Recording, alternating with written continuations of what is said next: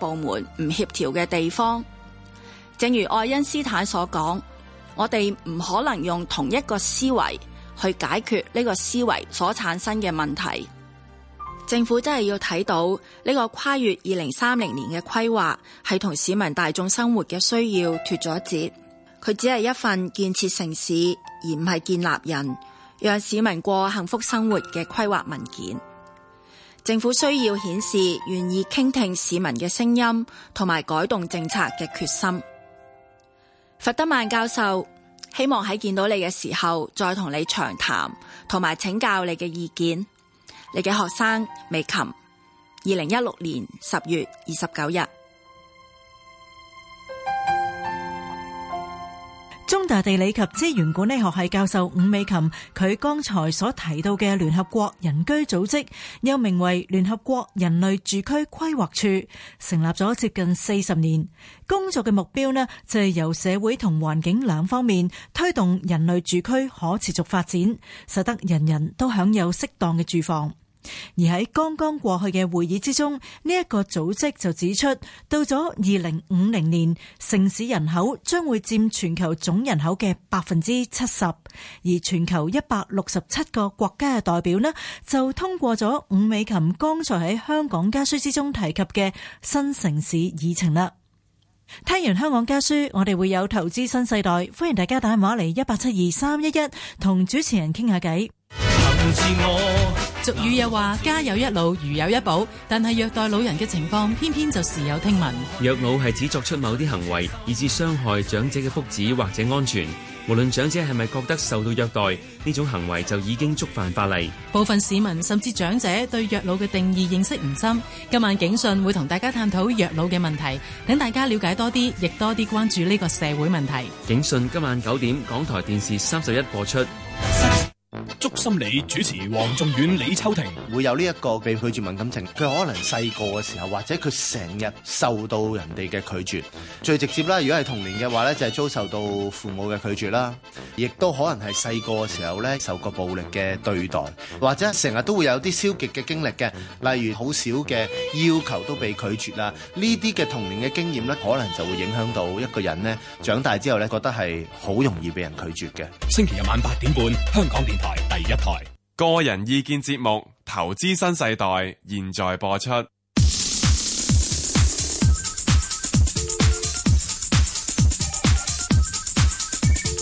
石鏡泉鄺民彬與你進入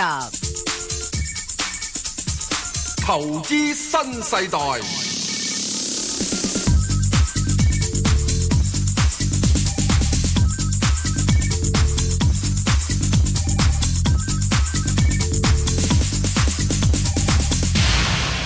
早晨啊，石 Sir。早晨啊，Bang 哥有牌代表係證監會持牌人，係無牌代表啊。嗯，哇！我哋今日有個題目正喎，乜正咧？喂，而家咧就大陸就有資產荒啊。嗯，我哋而家香港有一個貶值荒喎。嗯，不過此荒就不同彼荒，我哋就貶到我哋心慌慌。嗯，喂，咁誒嗱，我哋今日咧有一個特別嘅環節係講呢個呢樣嘢嘅。嗯，係啦，咁好啊啊，大家要收聽啦啊。啊，好啦，咁啊，講翻啊個市況啦，石 Sir 嗯，都係好弱喎個勢。冇問題啊。嗱，冇問，我知你梗係冇問題啦，你預咗佢跌㗎啦。咁問題而家係話，喂，大概跌到邊個時間度咧？你估？即係呢個問題，我問你啦，啊立法會幾時去開會咧？垃圾啊，唔係 立法會幾時開會？嗱，垃圾會係永遠開唔到會 嘅，係啊，而家我就覺得佢，我我覺得呢隻呢隻立法股咧，好似係而家被永久停牌喎。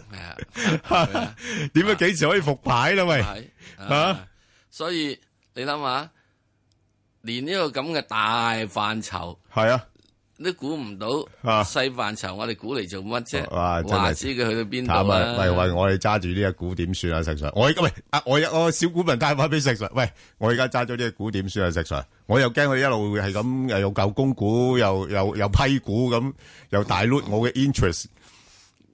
唔係大 l 你 interest，你不嬲都冇 interest 喺度㗎啦啊 唔係啊，我我有 interest 喺香港啊嘛。你 interest 喺香港，不過入邊嗰啲 interest 唔關你事啊。 係係你攞千七萬咩？啊，咁啊咁冇。咪咯係啊係咪係啊好簡單嘅啫，即係你話講香港股市跌到幾時？係相對之中，啊香港股市仲平和。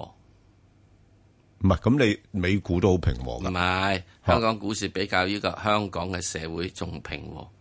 哦，咁呢呢個肯定係喎係咪啊？ 係喎，喂，呢個係我就真係好佩服，即係香港嘅股市咧，其實係誒，如果過往嚟講咧，個反應好大嘅。係嗯係咪啊對呢啲政治嘅議題咧，啊係嘛？你嗰陣時， 反而而家好 似誒唔知係咪啲人已經聽到麻木晒？唔係麻木晒，直情就係話係呢個係必然現象。哦必然嗱，現象咁呢個咧就出現一個較剪差，係兩路分化。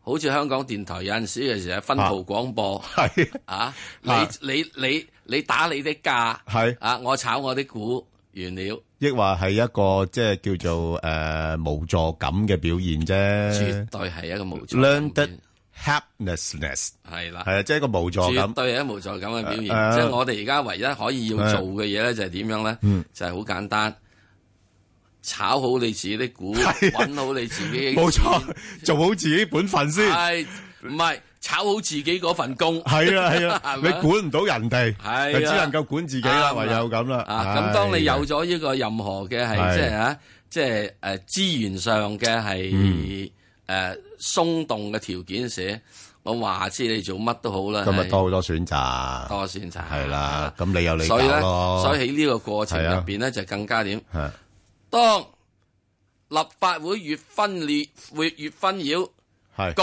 位股民必須努力，唔係去改好立法會，你改唔到噶。要對於呢班人係努力增進自己嘅財富啊努力增進自己嘅財富，炒好自己嘅股。講完，好，好開始可以好聽好聽電話啦李女士，係早晨，早晨主持你哋係好。你好啊，李女士，係嗯我今日有五隻股想係問下嘅。得不過咁樣啊，未必一定有五隻股，你一定五隻股賺噶，可以我哋講到女女士噶喎。有啲有貨就有啲冇貨啦，好睇下入唔入咯？講講好啊，À, 啊，咁我想問下，誒，一二一好啊，一二一一，嗯，一、二係三二零、嗯，二三二零啊，一八八零、係一係一七係一，同埋三九零。咦有有啊，李女士有啲心水喎都吓。啊，係啦，即係好啊，阿石 Sir，咁你不如你答佢誒頭嗰三隻先啦，好冇？一即二一係一，比一亞二迪一一，嗯比亞係即係迪節能汽車，係誒冇問題 嘅，嗯比亞迪誒繼續揸住佢啦，繼續買佢啦。嗯如果你冇貨嘅，就等喺呢個大致上係喺五十蚊度買下佢啦。如果有貨，繼續揸住佢，話知佢啦。咁啊，去幾多呢？唔知，因為點解呢？即係呢個世界呢，就係因為呢一個係一個發展中嘅行業，係咁係將會咧，起碼你要見得到真功真功夫啦嚇、起碼係二零二零或二零三零，即是話我哋可以係有成十年去睇呢個股票嘅情況，就好似翻翻去係喺呢個一九七零年代，你可以揸只匯豐揸佢十幾廿年係得嘅。嗯，因為整當時咧中香港係發展金融業，而家全世界發展就係電動汽車業。當然，我哋而家要睇嘅就話喺當時嘅時之中，仲有好多銀行啊，一九七零年代都有好多銀行好大嘅。咁啊，個別咧已經有啲就係執咗啦，誒、有啲啊即係誒誒誒誒呃呢個就係強啲，有啲係弱啲。咁同樣汽呢啲電動汽車股都一樣，誒佢哋嘅係競爭嘅係誒誒發展咧係十分之係迅速嘅。咁無論點都好啦，誒睇住嗰樣嘢，嗱呢個行業係一定會發展十幾廿年，不過個別公司係咪可以去十幾廿年唔知道。舉個例，一九一九零零年美國係有一千五百幾間汽車廠，即係到到當時係新新興事物，到到今時今日係唯一一間。叫做未試過破產嘅公司，冇破產乜嘢公司，只係得一間啫，有一千五百幾間，只係得一間咁樣樣嘢，所以要留心。好啦，請我哋想請問咧，佢呢只比 à, 亞迪咧，佢又誒短時間會唔會升到六十蚊㗎？誒呃呢個短時間嘅意思咧，我就要去到即係我嗯呃會覺得嚇，去到呢個二零誒一六年嘅年底到先得啦。係好嘛？好，咁啊你再其次咧，诶诶，差唔多時間啦，我哋好就翻嚟返嚟先先再再講講啦啦。好。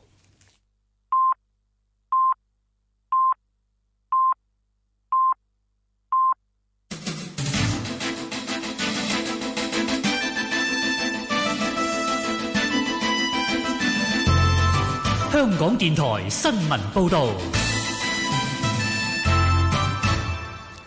上晝九點半，而家有陳宇軒報道新聞。菲律賓傳媒報道，中國海警船或海軍艦艇近日未有阻攔喺黃岩島捕魚嘅菲律賓漁民，係四年嚟首次。菲律賓總統府發言人同埋國防部長都證實，自總統杜特爾特上星期訪華之後，過去三日菲律賓漁船不再受到攔截同埋驅逐。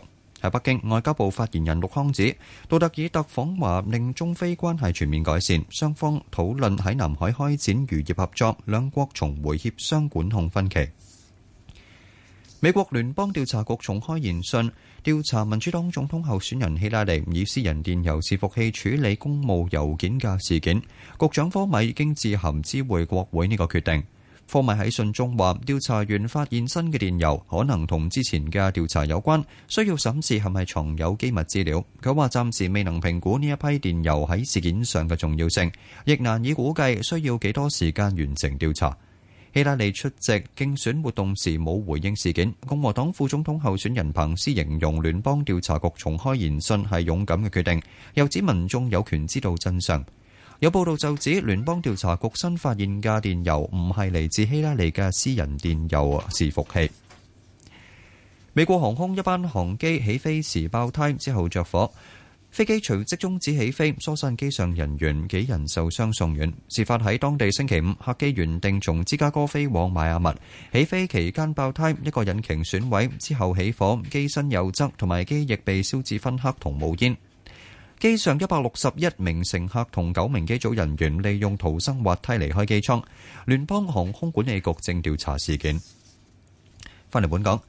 行政長官梁振英日前表示，希望管治團隊心無二用，為社會做事。發展局局長陳茂波出席電台節目時，被問到係咪心無二用嘅時候，回應話：集中精神，全力造地。佢認為，除咗政治爭拗之外，亦都應該關注社會經濟民生。指出過去十年外圍環境變化好大，全球經濟一體化，經濟重心向東移，內地同東盟等地嘅發展比歐美同日本快，為香港帶嚟競爭壓力。陳茂波又話：今年嘅私人土地供應已經超標，相信未來兩年供應足夠，但市場之變萬化，應該建立土地儲備。除咗造地之外，亦都要透過規劃配合未來發展。佢話當局正展開跨越二零三零年規劃諮詢，又指唔係一屆政府要有收成，應該將目光放遠。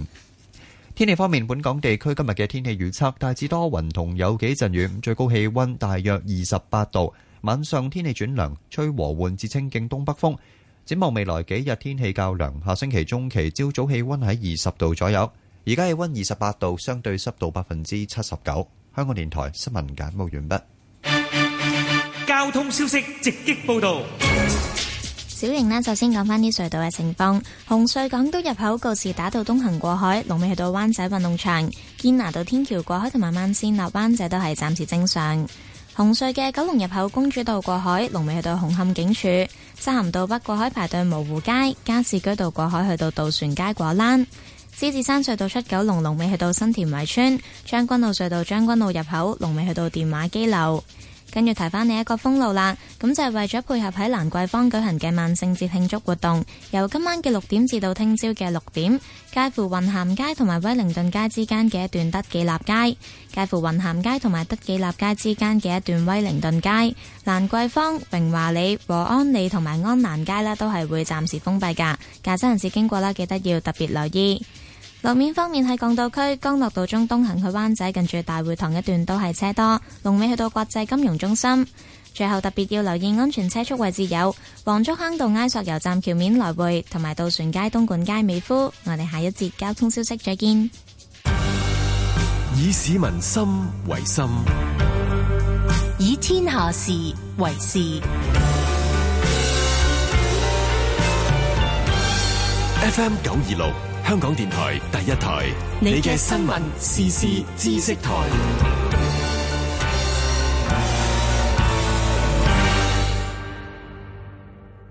電子健康記錄互通系統已經推行，參與機構嘅醫護人員喺你同意下，可以喺系統睇到你嘅健康記錄，既方便又減少失誤同重複檢驗。呢個系統好安全，可以保障你嘅私隱。登記係自願同免費嘅。想了解登記詳情，請瀏覽 e www.ehealth.gov.hk 或致電三四六七六三零零查詢。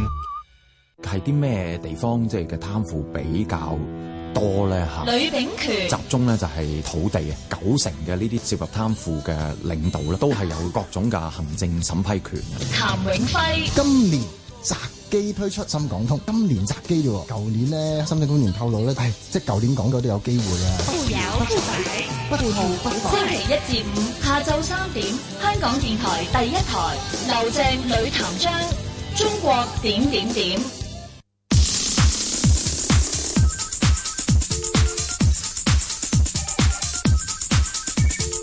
石鏡泉鄺民彬與你進入投資新世代，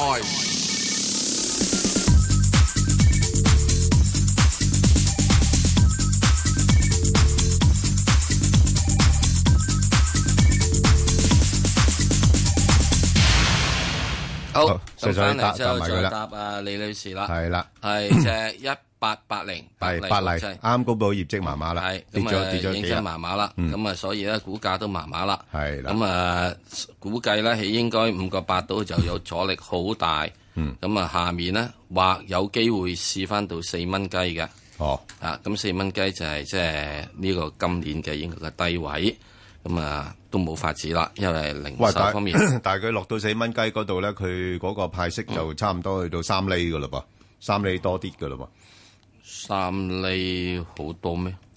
喂，中期咋噃，老友。好高息㗎，三呢個股份。係啊。係啊，咁你-落到哦，去-而家你唔好息㗎喇。因哦，唔好息，咁唔關你為事。加緊息啊嘛，幾-幾加-加幾多啊，石Sir？係而家有-有啲啲影響啊！即係而家咧，而家要轉啦，嗱，即係起嗱，應該咁睇嚇，起大約兩年前嘅話咧，就百分百好息，係嚇嚇，就唔好唔好好 growth，唔好好生長，係咯係啊，咁就到而家開始咧，就有好息與增長，哦，即係兩樣財息要-兩樣要財息所以-兼收，係所以你係財息兼收嘅。啦，要財息兼收。係。咁然之後到到稍後期間咧，係如果真正美國連續加三次息咧，即係經濟好啦，嚇、我就因為不好息，係一於就好增長，淨係賺價。唔係，係，你-即係專門你霎眼叫。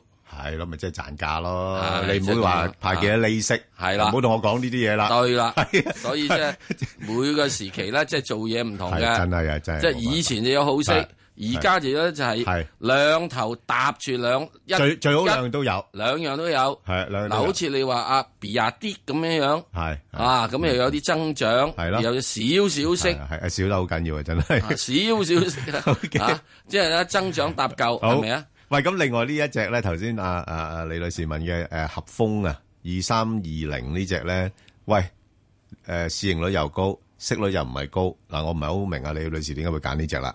即係市值又細，可能真係貪佢市值細啦，嚇。咁啊，呢個世界咧，而家有樣嘢咧就啊係咁，嗱，進入呢個現在一個咁嘅期間入邊咧，即係自從你嘅深港通乜通乜通之後咧，然後再跟住喺上面打壓呢個咁嘅，即係話係誒誒房地產嗯收緊房地產乜剩啊，就會開始好多嘅起落嚟香港好多嘅妖股啦，我叫做係啊，啊魔鬼怪嘅股，即係包括咗啲。因為嗯 IPO 之中咧，就因為升咗一一開個 IPO 升四倍啊，係啦，啊，然之後再跟住之後翻落嚟又點樣炒嚟炒去啊？嗯咁跟住三日之後就三日先嚟，啊以前仲話炒七日先嘅，哇，烏煙瘴氣咯噃。係啦。咁嗯所以呢啲嘅股票咧，嗱，你可以到時呢啲咁嘅霎眼嬌咧就係咁，唔係真係 growth，係啊，呢啲咧就走去因為韓國打針嘅啫，係啊。咁啊翻嚟之後咧天-就即係天口熱啲都驚佢溶啊。啊，天口熱就會溶噶啦。咁啊一睇完之後，哇！真係點知事別三日啦，事別三個鐘頭啊，已經刮目相看啊！不過，石-阿石Sir，你講開韓國嗰啲呢，聽咗我講咩叫刮目相看？叫刮咗你對眼出嚟啊！咪就係咯，升三日，跟住三粒鐘可以變。變天。但係阿石 Sir 其實咧，誒、好簡單，你睇到韓國嗰啲咧，個個都要做模做出嚟噶嘛。其實呢啲咁嘅妖股，其實咪又係有個模型咯，個走勢一樣㗎。呢啲咪就係呢個兵馬俑嗰啲咯，係係咯咪嗰啲差唔多嗰個樣㗎嘛？係咯，你明知嘅，你韓國靚靚極都係嗰個樣嘅。咁所以即係吓就咁樣啦。啊好咁啊，所以對呢誒股票嘅事咧，我自己覺得，如果你若然係有嘅話，冇乜問題，冇乜問題，繼續揸住佢。嗯係，因為咧你唔知佢幾時好癲癲癲癲幾多啊。不過嗯，記住有樣嘢，七毫四咧，如果佢真係落翻七毫四，就要散 band 啦。咁即係佢可以仲繼續可以戳上去，去八毫啊，去九毫一蚊都得嘅。小注啦，呢啲啊呢啲小冇乜所謂小嘅注呢怡啲情，即係你當佢打雞糊咁樣係咯樣，係咪啊係？好幾毫子佢使啊咁下另外一隻就比較正路啲嘅，不過就诶嗱、基本因素係改善咗嘅，即係係煤炭股啦，一七一啦，燕州煤啦。咁啊，不過問題啊，最近呢，即係都係啲煤價咧就升得太快，尤其是嗰啲期貨啊，啊啲煤炭期貨咧最近都回落得比較多，咁所以咧亦都係壓抑咗佢個升勢。不過咧呢只股票咧，因為佢都有 A 股，A 股而家高過 H 股咧，差唔多一百四十幾個 percent 啦，啊即係倍幾咧，咁所以咧佢係即係我自己覺得都有條件。誒、稍為補翻之前嘅裂口啦，即係大概喺五個七、五個八嗰度有個裂口咧，咁有條件會再做翻好少少嘅，咁所以可以後低位咧吸納啦。咁另外一隻咧就中國中鐵咧啊，咁就呢啲基建股咧，其實都係幾值得投資啊嚇，因為打後時間咧，即係相信中央都係會繼續係即係投放比較多資源喺啲基建上邊。咁加上有一路一一一帶一路嘅概念啦，咁不過最近呢，就喺六個二嗰度呢，就試咗個高位呢，就稍微調整一下。如果有條件，如果落翻去大概五個六、五個七呢，我又覺得值得買嘅。啊，咁啊，暫時上面又唔會太多啊，即係即係唔好話睇得太高住嚇。咁啊，佢而家 A 股方面高過 H 股呢，大概六十 percent 嘅，咁所以估計呢個股價下跌嘅空間呢，就唔會太多啊，咁所以亦都可以後低位啊收集。好，咁啊，梁女士。梁女士，喂喂喂，係你好，兩係位早早晨，晨，兩係位早晨，多嗯謝，係早晨兩位早晨，係我想問啦，阿 Sir Sir，兩位早晨，我我雲中移動啊，係中移動，啊，係，請我講，啊貴買㗎，嗯，我九啊七蚊買咗，咁啊嗯使唔使幾多補啊？幾多賣啊？咁啫，唔廿該，九啊七蚊買咗之後咧，你就唔好再買啦。即係你揸住佢咧，亦都冇乜問題嘅。嗯揸住佢仲有三厘幾息收，好唔好啊？哦始終呢只嘢咧都係一個好家伙嚟嘅。不過記住以後咧，嗱、記住啦，哦啊咁啊啊啊！你而家梁女士，你幾多歲啊？幾大年紀啊？你唔需要講確實歲數俾我，你講你九十啊、八十啊定七十啫得啦。我八十歲啦，八十歲啦，咁啊記住啦，你八十歲人啦，就睇住中移動，你落嚟八十啦，同我一齊做秀，哦，好嘛？起碼至多俾佢大你一兩年，八十二度都好啦，佢就你如果呢，如果佢能夠落到八十，你揸住佢，咁啊上望高齡九十，咁就出貨，哦九十就走啦，係啦，九十就走吧。咁而家咧，你跟住一，而家咧一蚊冇啊，冇法子，你而家揸咗九啊七嘅時鐘，你揸大咗你十七年啦，做咩要睇到咁好啊？唔好睇佢咁好住啦。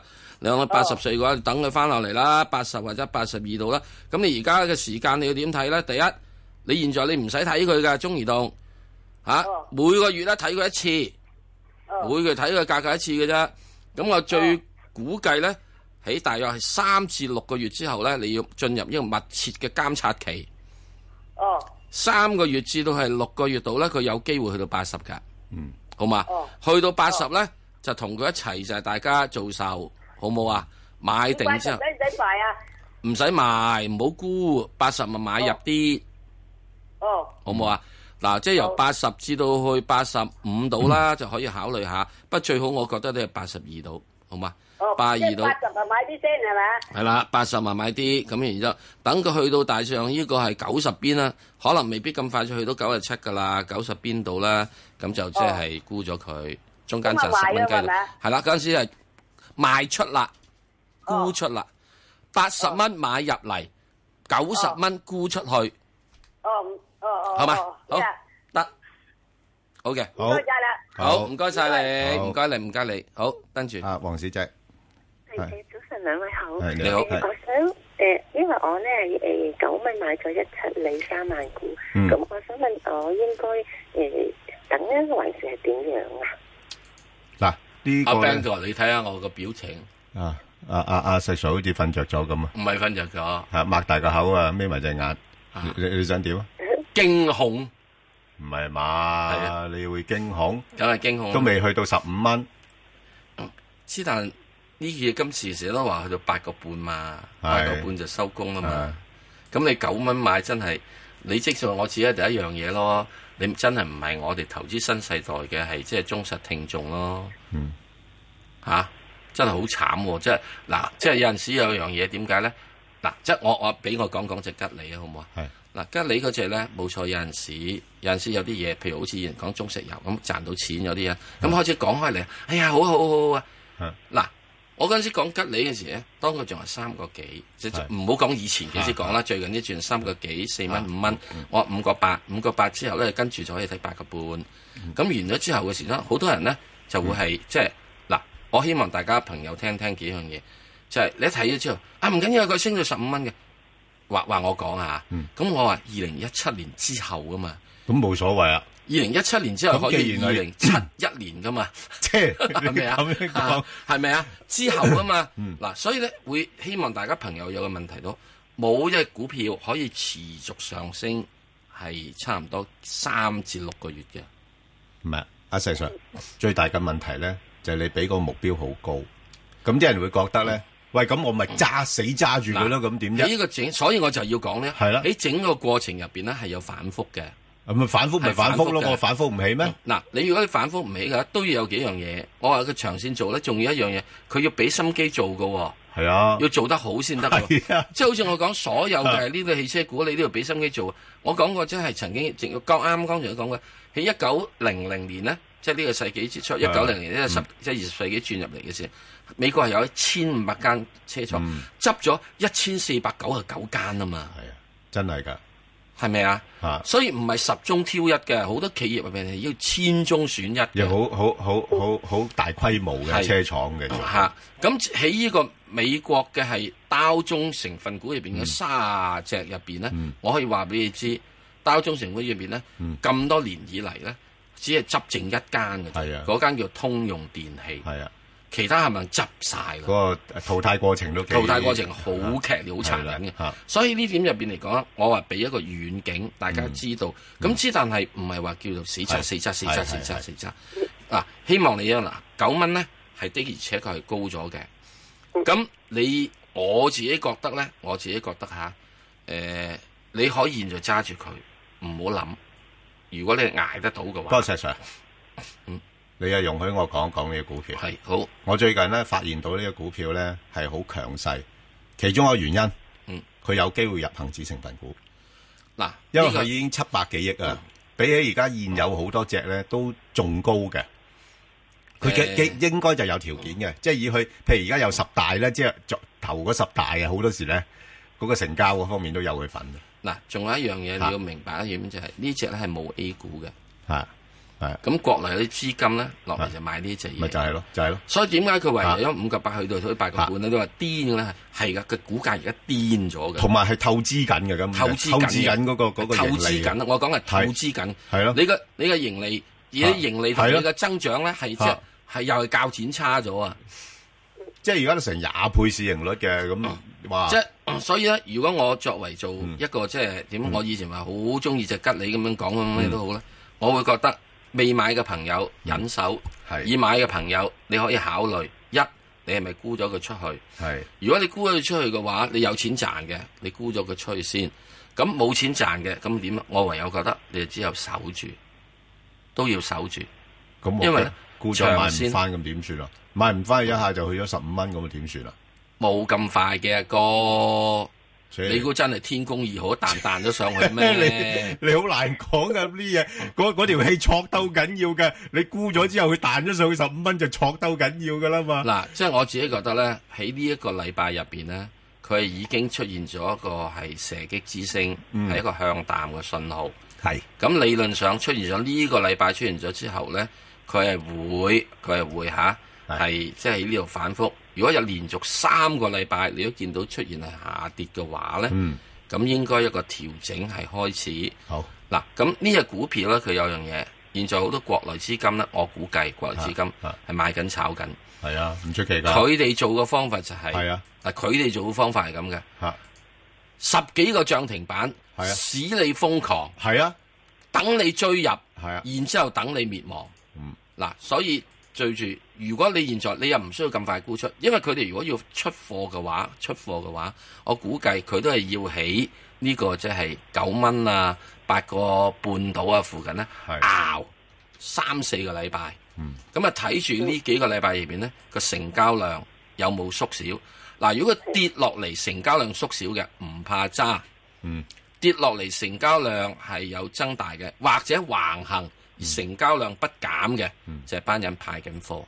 咁佢究竟呃嗰啲阿哥佢哋認為，喂，我做夠未呢？收夠籌未呢？出夠錢未呢？我唔知道。你一定要記住，佢哋個批喺三蚊買上嚟嘅，三蚊到現在九蚊，好好深利潤啊咁。利潤好深係嘅。啊喺今年真係嘅今年股票入邊係冇一隻股票係啦，升咗差唔多咁樣兩。其實係爭在等一啲好嘅消息，佢就會出貨。啊，唔係，就係、等一啲咧好嘅消息啦。佢佢唔會一次過出晒貨嘅，佢買咗咁多貨之後，唔係我我我我我我直頭有有晒成個劇本喺度啊！阿石所話俾你知。啊好嘛？嗱，係即係變咗喺呢點入邊嚟講，我再講多次啊。嗱，嗯唔好再話啦，我不警告任何揸過係吉利汽車嘅人。 OK 現在係要好醒覺，係會可能有人會獲利回到清楚中國不過好你已經喺九個九幾買咗，你唔好理佢。九蚊啦揸住九蚊買啫嘛嗯揸住啫，揸住佢好唔好啊？佢應該咧未曾咁快散水嘅。係啊，嗯有機會可以俾你去。個好消息都未出。嚇，好嘛？我估計個好消息都好息都未出好嚇。嘅好，唔該唔該 OK，好嚇，吳女士係系早晨啊，石係 Sir，俾人係早晨講，係我我想問三九八八中國銀行，係啊但我問之前咧，我想問一個問題先。如果嗰啲股份咧，诶縮細咗，譬如十合一咧，係好定唔好㗎？十合一啊。係誒咯，其實嗱，誒你呢個問題好難答嘅。十合一之後咧，合完之後佢幾多錢嗰只股票？誒我就係我就係想問唔啦，譬係如我聽問而你家佢先，十合一之後股票合完係幾多錢？未知啊嘛，就係啊，唔係，即係佢現在幾多錢咧？而嗱，家現當佢一在蚊啦，而啊家當佢一蚊，當而佢家一蚊啦，，啊而家如果一蚊十合完之後咧，去變咗係十咯蚊咧，咁樣咧啊呢個係好嘅。即係如果係一毫子合完之後一蚊咧，呢個就唔好嘅。嗱，其實咧，誒、啊伍女士咧， 你要睇翻嗰個股份個本質啊。嗱，而家有一啲股份咧係誒，譬如一啲好小型嘅股份，即係係咯過往嚟講個業績又係麻麻地。咁你睇到佢哋好多呢啲行動嘅，即係包括係供股啦，供咗股之後咁就個股價隨正又會細咗啦。咁跟嗯住佢炒到咁上下，佢就將佢又合翻啦。咁合完啊之後又一陣間又再拆細啦。嗱，即係我我舉個例，點解我話俾你知？如果佢合完之後喺十蚊，喺七個八以上咧，係呢只係可以有前途嘅股票。唔係，我我我而家就知你講緊邊只咯，即係譬如 你你嗰個九八一嗰只咪就係呃就係呢只咯，近一一蚊啊嘛。佢呢只你冇問題嘅，你呢只合就係冇問題嘅。係，同埋佢係今次首次合啫嘛。嗯，你唔同有一啲公司咧，咁即係又又拆晒，又合又又供股嗰啲咧，就真係要小即係我心。啊點解話變咗？佢合完之後，佢去到呢個七個八以上咧，呢個佢係達到咗就叫一蚊美金股，係啦一蚊美金股以上咧，就可以俾一啲外資嘅基金去揸佢。係啦，嗯即係如果合完之後得一蚊咧港紙啊，即係你都仲係七毫八紙，係啊冇人會睇你嘅。咁所以嗰啲係咪可以揾温賓？嗰啲温賓菇。所以你你唔使講啦，即係九八一如果佢係合嘅十合一嘅話咧，係誒應該係誒正面嘅。應該係正面嘅，正面嗱嘅佢一定係要點解？佢一定要俾到人哋揸，所以點解我嗰陣時話九八一，哇！有機機會我睇睇佢去一蚊，去呢個咩咧？就係睇死你都要咁係啦做。，好嘛？咁誒你嗱誒，想唔係我問再講講一而點家先。繼續問翻呢唔只係我啦。而家講，唔咁係我講講一點，一定要講呢個合呢個問題。以前希慎係呢個曾經係呢個係誒一蚊嘅，跌到一蚊嘅。嗯。咁後來咧佢合，因為佢認為點咧？佢咁好嘅嘢，你唔合嘅話，唔去到即係合到去到呢、個誒、呃即係即係呢、個誒誒，呃即係啲基金呃呢個買得到嘅基金買得到咧，咁唔掂。嗯所以佢咁合咧，係去到超過七個八港紙嗰度，咁咧基金買到佢就升咗上去啦。係啦。咁同樣就係，所以就點解你一合嘅話要睇合埋之後要夠十蚊嘅咧以上啦，或者要七個八以上咧，就呢隻未必揾人笨嗱，未必揾人笨啊，就大家想共同發達，嗯共同揾呢個外邊嘅資金嚟到炒你，即係合完之後嗯都係七個八以下嘅咧，專門就係要嚟咧就揾散户笨。嗯好啦，咁你想問邊只？繼續問翻呢只啦。係咁如果持有緊嘅時候，咁應該係咪誒等佢合咗先至出貨，定係誒？哦，你講你講中心國際嗱，而家我咁啊，嗱，我要問你啊，你而家問中國銀行定中心國際佢問中先心咯中？你問中心啊，中心即係而家改咗唔問中國銀行啦。係啊好講開得搞九八一掂係。如果合咗之後嘅話，哎咁我揸住佢。即係即係即係而家係都係揸住佢先，咪你嘅意思都合係話咗之後，呢個合咗之後更加揸住佢。哦啲人仲要合咗之有後陣時仲要炒上去嘅。哦咁樣啊，即係 hold 住先啦，嗬。講完，第好啦二位好啦，唔該晒江。女士，好，唔該兩位主持好你好，係係 Ben 你好哥謝謝你好，係誒係我嗰只誒中國小冇八五五啊，係佢我我四個七毫幾放咗咧，啊佢不停應靠翻自己係啊嘅股，係咁啊但係我呢誒半個月咧睇唔到佢仲有冇應靠，唔該你幫幫我，能夠睇下仲有冇應靠，呢只股咧而家睇嘅好強，但係而家啊唔知落。落到咩位我先至，我好想買翻呢只股，唔知落到咩位我先至有誒、買翻呢嗱只股咧，唔該。嗱，誒係㗎，你嘅 觀察啱嘅，佢間唔中出嚟誒回購嘅，啊，即係都幾都幾頻密添啊，啊，即係喺誒誒，譬如而家我我就咁就咁睇個數據咧，譬如話十十月份嚟講咧，佢大概喺五蚊咧，啊，至到最近咧，差唔多五個誒九毫幾咧，嗰啲位咧都做回購嘅。咁你呢個作為你呢個作作為一個參考啦，係即係五蚊到五個九，佢都仲肯做回購嘅。係不過我懷疑佢六蚊樓上咧，佢未必會啦。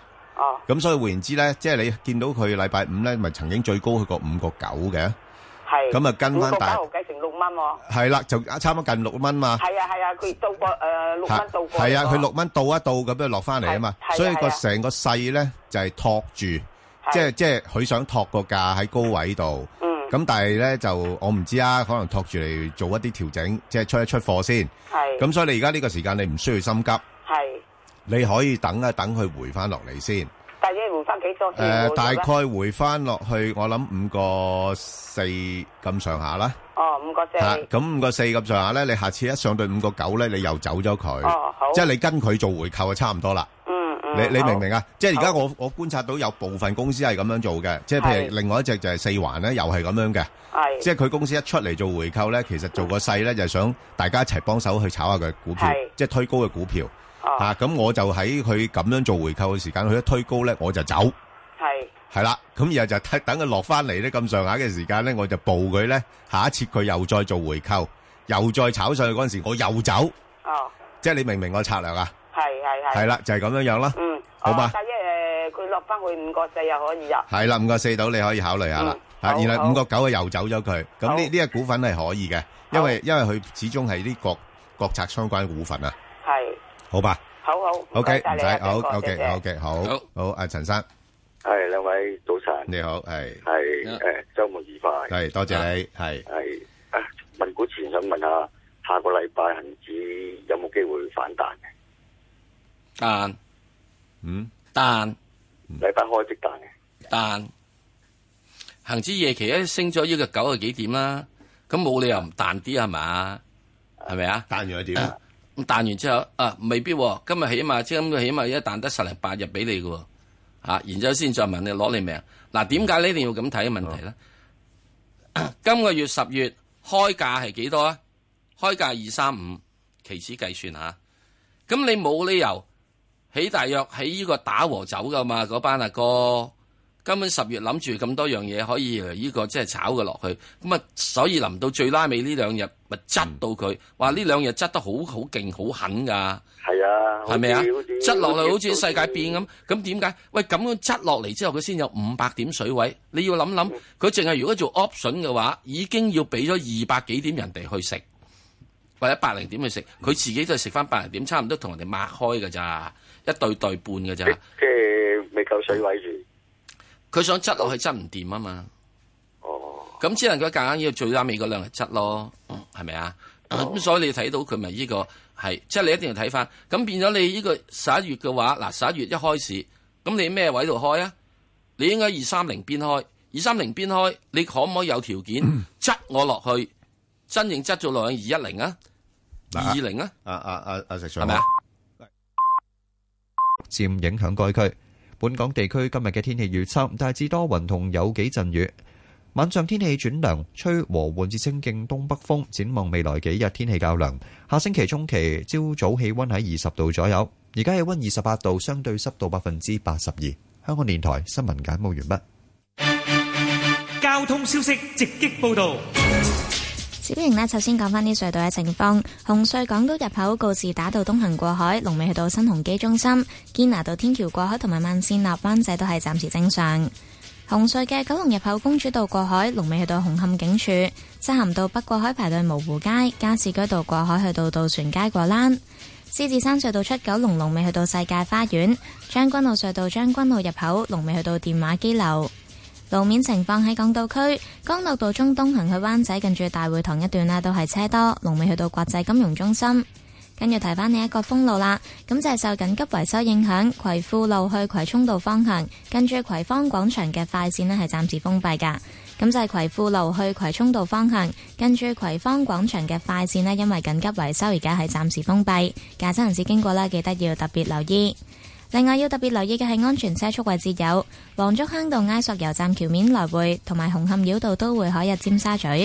最後環保署提醒你停車熄匙一個習慣，簡單易辦。我哋下一節交通消息再見。以市民心為心，以天下事為事，市民心為心，以天下事為事。 FM 九二六，香港電台第一台，你嘅新聞時事知識台。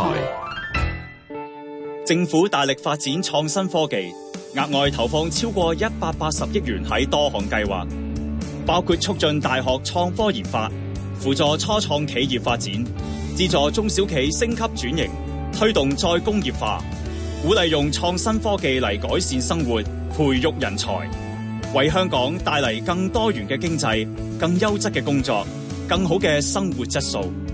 創新科技創造未來。香港情從微小處看大世界，你以前儲落嘅黑膠碟，可能一早已經當垃圾咁抌晒。不過，俾上一代人遺棄嘅黑膠，原來而家有新一代人去繼承。舊年美國黑膠唱片銷量直逼一千二百萬張，而喺香港嘅銷量亦都逐步上升，人氣我取。下次行過鴨寮街，記得去尋寶啦。鄭子誠從微小處看音樂情人，香港電台第一台，你嘅新聞時事知識台。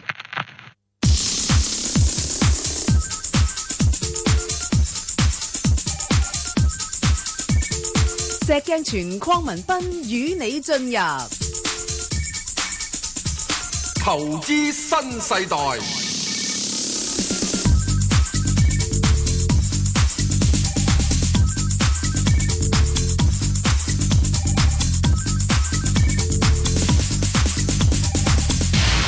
好啦，咁啊石 Sir 點翻嚟之後咧，就再跟住咁講。係啊嗱，理論上 如果走勢如是啦，係啦不過咧，臨到美市咧，美股美市琴日咧，係啊，就都出都現跌咗啲㗎，係啊，希拉里係啊可能會俾人哋喂 FBI 又話有睇到有啲新嘅數據，有啲證據唉喎。有咩嘢啊？嚟啊嚟去到一早都應該睇到噶啦，不過唔哎呀，喂，呢啲可能係策略都唔定嘅哦啫，石 Sir 係嘛？啊嗱，咁所以咧，突然之間咧，如果你嗰邊希拉里跛咗只腳嘅咧，係啊，咁只係得一個一個啦，single 盾啦，係咯係。特朗普出嚟啊，今個市點唔跌啦？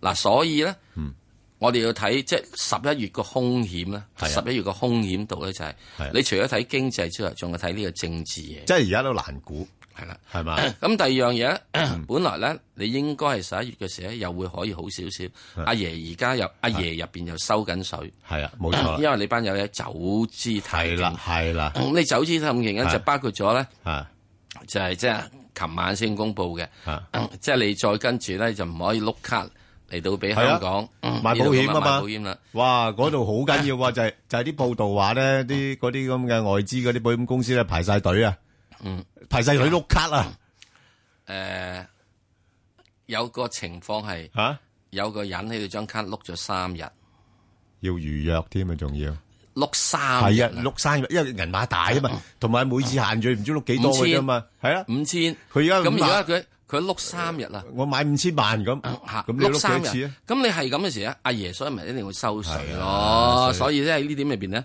你十一月份咧又唔係咁咩噶啦。好啦，好翻翻嚟啊，陳生你問嗰只恒誒安，係恒啦安1044恒安好簡單啦，恒安而家調整緊，嗯完了收工。哦，OK，好，咁我哋再聽下劉女士電話啦。喂，係劉女士，啊係你好，係你好，係诶、我想問嘅七三七合和公路，嗯，係誒問乜嘢咧？诶、冇，我就四個一毫二買哦咗，四個一毫二買咗，因為係啊佢就啱除正咗係啊，但噃。我見到佢跌到得四零四，诶，呃四個一毫二，你嗰度诶，你诶有成四毫六紙派息嘅噃，都幾好嘅噃。咁所以但你我都係琴日買啫嘛，唔係，哦，你琴日買嘅，係啊，我哦琴日買債冇收唔到佢息咯。係啊係啊，咁所以嗱，呢啲咧就咁情況嘅。誒、嗱，誒、佢因為誒啲、人買佢咧係收息啊嘛，係咁所以琴日除淨咗之後咧，股價跌咗落嚟。係咁但係咧就佢又唔會咁快又再派息俾你住嘅。係咁所以咧，佢個股價短期咧，亦都應該會有一啲嘅即係調整壓力喺度，係啦。咁佢琴日都托得好緊要噶啦。咁啊，同埋另一樣嘢，當然你要明白啦，即係公路股佢收埋好多人民幣噶啦，係，嚇、即係人民幣貶值嗰方面對佢都有啲影響嘅，嗯哼，係啦。咁所以我諗暫時股價誒誒可能會落翻去大概三個八度啦，因為嗰度都有個裂口位喺度，係啦。即係如果講調整嘅話。係係啦，咁但係如果你話誒諗住愛嚟誒揸長啲咁堆堆嘅話咧，咁呢呢類股份就比較上都係穩定嘅收益嘅。不過問題而家個市場好似又唔係話太中意呢類穩定收益嘅股份咯。咁但係所如以果佢上望可以有幾多度啊？上網唔會太多噶啦，其實即係都係睇翻係講緊可能或者都係誒、呃上翻去大概四個三、四個四嗰啲位咯。係，係啦，咁咁如果樣真。係跌到落三個八，可唔可以再入咧？我我唔覺得，我我唔覺得好吸引咯。啊，即係如果你係高息股，而家其實好多都好高息噶，係係啊，就係譬如有啲電信股都好高息噶嚇，咁、所以我我唔我唔覺得佢，同埋佢佢始終係人民幣嗰個風險，我覺得比較大啲，哦，好好，係啦，好嘛？咁好啊，唔該 OK，晒好，嗯嗯，OK，好拜拜，好，嗯，系啦，咁啊，所以呢排大家咧，即係買嗰啲即係人民幣收入嗰啲咁嘅股份咧，都都壓力都幾大嘅，嗯，即係似乎嗰個人民幣咧，即係好似都仲係有有有下調嘅壓力，嗯，好啦，咁啊，李小姐係咪？李小姐，係啊，早晨，早晨石 Sir，哥，你好，係係，我想問一六六八咧，係誒、我嗰陣時係三個八度買嘅，哦，咁其實而家我見到成日過七啊，又上唔到去兩蚊啊，係咁其實佢有冇機會上升咧？同埋或者係我係咪要蝕咗、止蝕咗佢咧？哦，你嗰個真係比較係啦，細 Sir 點睇啊？好似高啲咯，一，你等唔等錢使啊？都可以擺住先嘅，等可以等住先就啊等啦，嚇啊，因為咁如佢果深港通係啊短期嘅低位咧，就應該喺過四嗰度已經見咗啦。咁慢慢而家就擒翻上嚟，擒翻上嚟咧就希望佢啊擒到佢幾多，擒到佢大約係即係啊再高少少啦，兩個兩個三度啊，或者咩等等樣嘢啦。咁你話哇，而家過七去到兩個三，好似好多啊咁樣，唔好唔記得佢係四個幾跌落嚟㗎，成四個半跌落嚟啊！咁點解佢而家佢仲可以即係諗諗咧？始終就係有一樣嘢，誒、無論點都好啦。第一，佢都仲有大約係近咗兩厘幾三厘到息，咪、算啦，咪收住佢。第二樣嘢最主要就係、因為佢最近有啲咁嘅咩股權嘅變換啊嘛，係啊嚟嚟去去始終咁人哋點解會呢呢一變換睇佢咧？原因就係因為佢仲係有啲地啊嘛，咁啲地咧都係相對地可以諗諗，可以有機會係啦，嚟所發以展下。所以誒、呃我諗誒、呃考慮就係話，因為而家誒另一個誒佢、將來嘅，即係如果城市嘅話咧嘅主要股東咧，都係用一個日價去收購啊嘛，即係高過而家呢個價位噶嘛，係啊，好高啊，係啊，咁啊咁咁啊唔係好高，佢有個 range 嘅，嗯呃嚇，即係即係即係誒誒誒由過八誒至到兩個二呢個幅度嘅，所以咁所以我話未必一定啊所以我係兩個二收購我咪話㗎。啫，唔唔知㗎，可係啊以點解去到兩個三咯？啊嗱，如果去咗兩個三嘅，俾佢咯。啊係啦係啦，咁所以以我我諗你暫時嚟講誒冇辦法㗎，你買嗰個位高啲咯嚇，咁就好啊係揸揸住先啦。咁係啊，你要話你話哇，佢第時嘅時鐘誒可唔可以發展到呢個做到好咩等等呢個嗯發展啲地啊咁樣嗱，我又講個例子俾你知。係誒，呃以前喺一九六八年咧，有個有個即係中氏兄弟係嗯揸住咗，就係包括咗有現在嘅係金鐘站上面嘅地，同埋現在喺銅鑼灣嗰哦哦度有個大氹嘅，即係現在即係而家希慎莊希氏慎大係嘛？莊氏嚇。莊氏兄弟唔知裝線中線啊係，總之係裝，係總之咁樣啦。係啦哦咁佢兩個搞唔埋啦，咁之後咧，警就等咗喺度。咁後來啊，恒隆收咗，恒隆收咗之後，咁啊發咗恒隆咯。嗱，咁哦係有陣時咧地咧等呢度咧係啊，你你咪好利用嘛。嚇，等呢度起到你真係唔知㗎。到到有個人落咗手度，咁佢可以做咗咯。啊係咯係嗯咯，係咪啊？不過所以你而家見咗佢而家唯一一個好處就係佢唔係間廠啊嘛嗯，佢工廠係機器啊，我叫劈咗佢好耐啦。咁佢而家佢仲有嗰啲地啊嘛，地係嗯其中一樣嘢，有啲地喺深圳附近地方啊嘛，休得冧係咪啊？咁啊，即係即係話問如題果佢就算升到上翻去兩個二啊兩個三嘅，咁都仲可以 hold 住先。哇！你唔好咁咁咩係嘛？之前你而家好唔好話抌咗佢，去得講到你兩個二兩個三，你話 hold 住佢。喂，人哋上面嗰個啊，收購價比極你都兩個二。係哇，個八至兩個二，喺暫時目前嚟講，嗰、個價格已經叫做佢認為，再過嘅話，我就唔認為啦，我冇冇肉食。咁你都要俾人哋食肉啊，係咪？咁我哋呢啲咁嘅蝦毛嘅，咁跟住啲大白鯊食完之後，我哋 lap lap 唔算數咯。你去到如果真係要買佢嘅，你咪去到兩個二兩個三俾咗佢之後，你咪及住呢只嘢咯，睇睇佢會唔會又有咩大發展。咁當然啦，如果一路收購完咗之後，佢仲話啊，我要這個發展那個發展，公佈大計嗱，公佈大計咋吓，係咁你咪可以諗諗，你從個大計度咧考慮係咪可以跟跟得佢過咯。嗯佢收咗之後唔講嘅話，咁真係佢可能又劈喺度。哇！恒隆收咗佢嗰兩塊地之後，等咗成即係五六七八九十年，然之後先發啦。嗯好啊好啊，好冇嗯好明白好好多唔謝該晒好好啊，張女士，張女士係喂你好，係阿 Ben 哥啊，你好我啊我我買咗隻銀基八八六嘅嗯，我係為誒六毫八嗰啲位，但我見佢呢幾日咧，係扣完新低又新低，咁呢只股佢上邊嗰啲白酒咧又話升到好高，但係佢喺香港咁係咁跌喎。誒呃嗱誒白酒高誒嗱，佢其實睇翻咧，佢最近個盈利咧係改善咗嘅嚇，因為之前就就受到誒誒反貪腐嗰啲咧，咪唔準唔準送嘢嘅，都有一段時間影響咗佢哋。咁而家個業務咧就慢慢正常化翻啲啦。咁咧就我覺得咧，誒、暫時講咧，佢就誒、落到呢啲位咧，應該會有一啲嘅支持。咁你等一等啦，你等一等深港通咯。係係，如果深港通開通咗，咁佢有啲人去比做比較噶嘛，即係話，誒同誒大陸嗰啲白酒股比，佢真係平好多噶噃。即係佢而家個市盈率大概都係誒九倍幾十倍啫嘛。嚇、即係同埋佢都誒、呃有時會氹下啲股東咧，會送下紅股啊嗰啲咁樣嘅嘢。咁所以我估佢嘅股價咧，暫時嚟講咧，應該係喺翻大概即係五毫零子呢啲位，應該都守得住嘅。我可係啦我唔可以誒即係揸到翻家鄉？誒、你你你你六毫你八六毫八，我我覺得今年應該喺誒、年底前有啲機會上翻去六毫八，誒、到七毫子。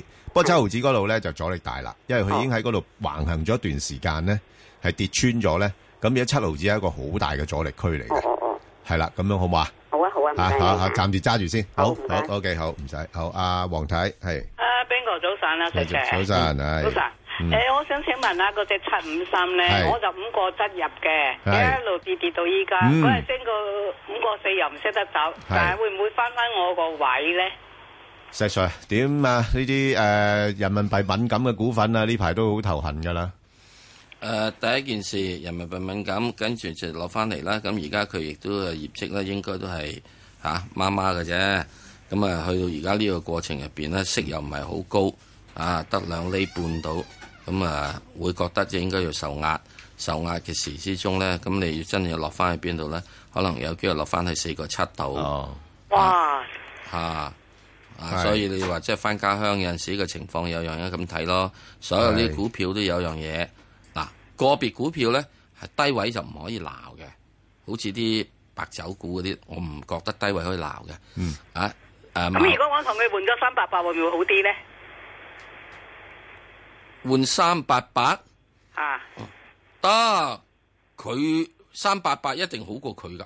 啊，換過佢嗬，換股嗬，嗯哦，不過而家七五三冇同三八八換股就換都係你自己換啫喎。其實 係啊，唔該其實晒啊你啊啊啊黃太啊，你考慮一個因素咧，睇下會唔會等一等先啦。哦嗱，因為因為嗱，佢七五三咧，誒啱公布咗業績嘅，其實佢個啊業績就唔錯嘅，嚇第三季嘅情況咧仲更加理想，哦嚇咁所以咧就而家啲人係主要係反映緊嗰個人民幣人民幣下跌嘅因素啫。啊咁所以如果當一旦人民幣嗰個誒匯價穩定翻落嚟嘅時間咧，啲資金有可能會買翻佢。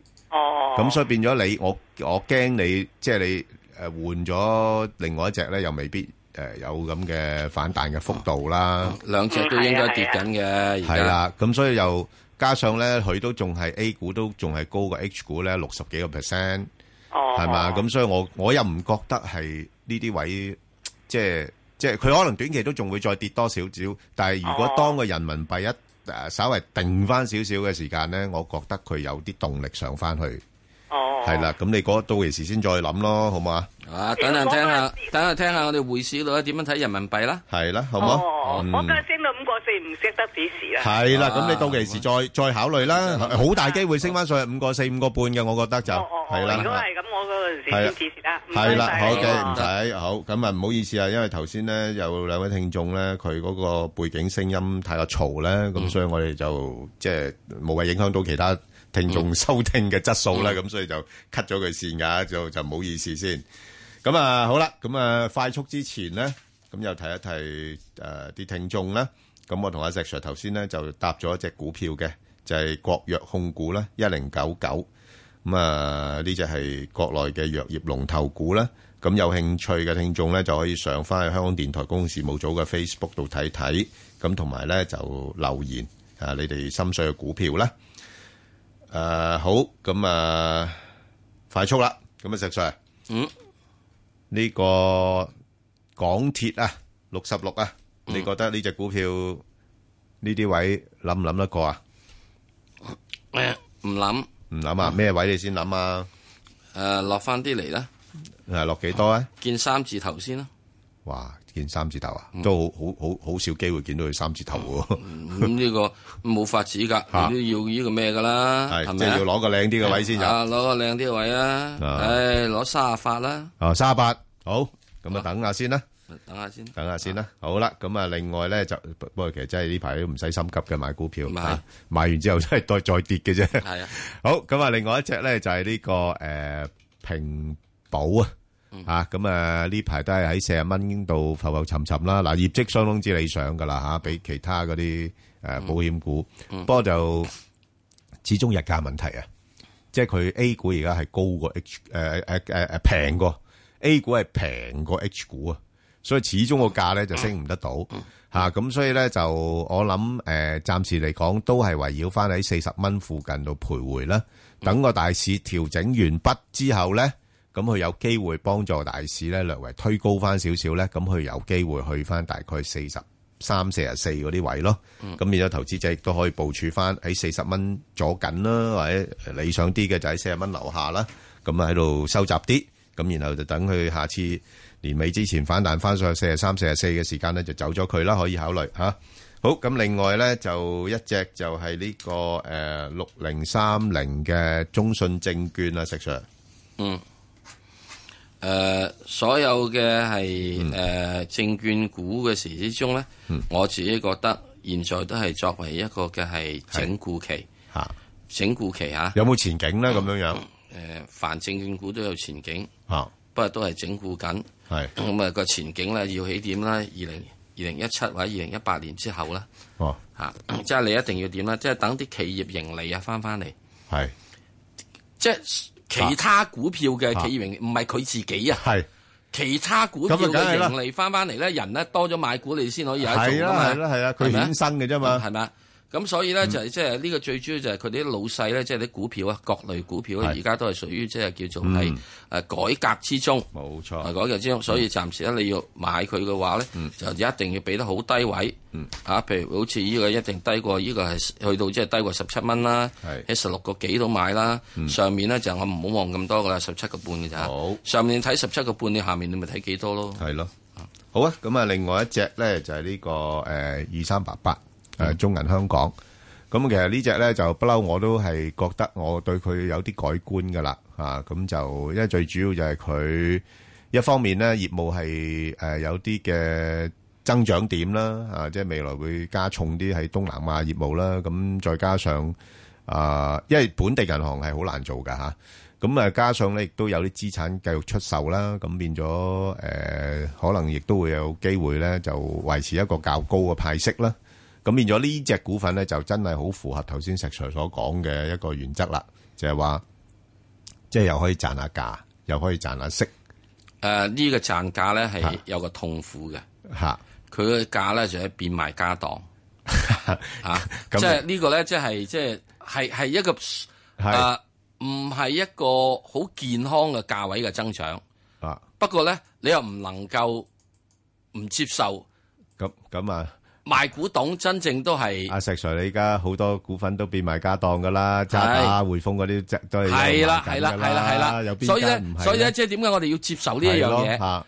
即係佢唔係呢個常態嚟嘅佢唔係係一個係係業績增長嘅使到佢增長，而係佢變賣家當而使佢股價增長。唔係，我而家誒期望佢就變賣咗家當之後咧，就再去揾一啲有錢賺嘅業務去做係咯啊啦。，嗱，所以咧呢個嘅情況之中，我哋只係就話佢賣好過唔賣，係就係咁多啦。係啦，如果能夠真正咧又再揾到啲好嘅家當嚟入嚟咧，呢個係 very good 啦。同埋佢如果賣嗰個家當係賣得好價錢嘅，都唔介意賣啦。有人肯同你啃嘅話，嗯係係咪先？啊所以咧喺呢個過程入邊，我哋要即係佢增長嘅話，都要睇翻幾種嘅增長。係啦。好咁啊，雖然誒誒前景略為睇好啦，不過都係要長遠啲嘅發展嚟嘅。係咁，即所以係變我咗上面嘅位就有限。係啦，冇錯啦，上面個位就有限。總之一跌到落去咧，相對低位咧，即係譬如話你跌翻落廿七蚊度，你咪諗咯。但係而家去到廿九蚊度，你咪又走咗佢咯。因為好長遠啊，即係嗰啲所謂嘅盈利增長點咧，都要長遠先能夠體現得到。好啦，咁啊，另外一隻咧就係呢個誒四六零啊，石 Sir。嗯，誒呢個點睇啊？呢隻四環醫藥啊，四六零呢咁啊呢排好似就醒咗咯喎，醒咗一一啲一回購咧就砰砰聲上翻去咯喎。咁去到拉尾唔係話上次都講過啦，但係兩蚊到你要窒住噶啦。係咁點啊？而家去到挨近窒住咯，窒住啦，唔咁要咯。落到咩位可以又諗翻佢咧？落到咩位啊？嗯起碼過七啦。喂，哇，又要去翻過七咁低啊？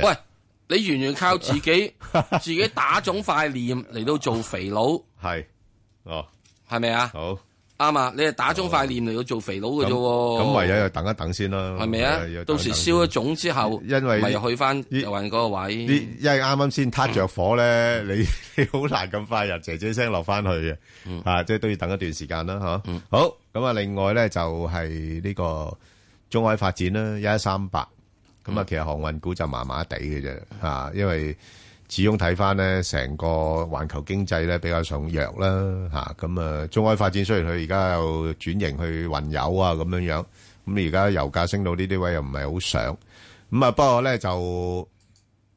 可取嘅地方咧，就係佢個 A 股咧係高過 H 股咧，大概都有七十八個 percent，咁所以落到去大概四個二度咧，係我有興趣噶啦。誒呢呢隻其實我間唔中都攞嚟買買買買嘅嚇、即係誒咩價位度咧？四個二我買，但係一上到四個六咧我就走噶啦嚇，咁、就都其實唔錯噶。你睇翻你過去嗰幾個月咧，真係有呢啲咁嘅波動範圍俾大家可以走到位嘅嚇，咁啊、可以留意一下啦。好，咁啊另外一隻咧就係、呢、個誒、啊、業績出咗嚟就係麻麻地啦，二六二八啦，嗯，人壽啊，嗯，嚇阿石 Sir 點睇？人壽咁啊，有名你叫人壽咯。哦，瘦咗，瘦咯，係咪啊？點解越嚟越瘦嘅咧？睇佢誒， 最主要有個情況之中就係佢嗰個啊嘅係誒收嗰個誒保單嗰度咧有增長，不過投資係有啊梗係啦，A 股有唔得啊有嘛差係啦 A。股唔咁所以喺呢得啊個過程入面冇法子啦。嗯，好嘛？咁啊，你起碼即係要翻去，可能要見翻又去翻即係以前個位，係半本來應該諗住可以廿二、廿四嘅，而家係翻去好啊十八、，廿啦十二八。啦，十八廿二就做女嗰阵时啦。好啦，好咁啊，另外一隻咧就係呢、個个三八八八金山軟件啦。咁啊，呢啲股份咧其實都可以值得留意下，因為好多時一炒嗰啲所謂嘅科技股啊、科網股咧、軟件股啊，咁佢啊都都係領頭羊嚟噶啦。咁啊，暫時睇咧就之前因為市場氣氛好啦，咁啊上咗去差唔多挨近翻廿蚊嗰度咧，做咗個頂噶啦。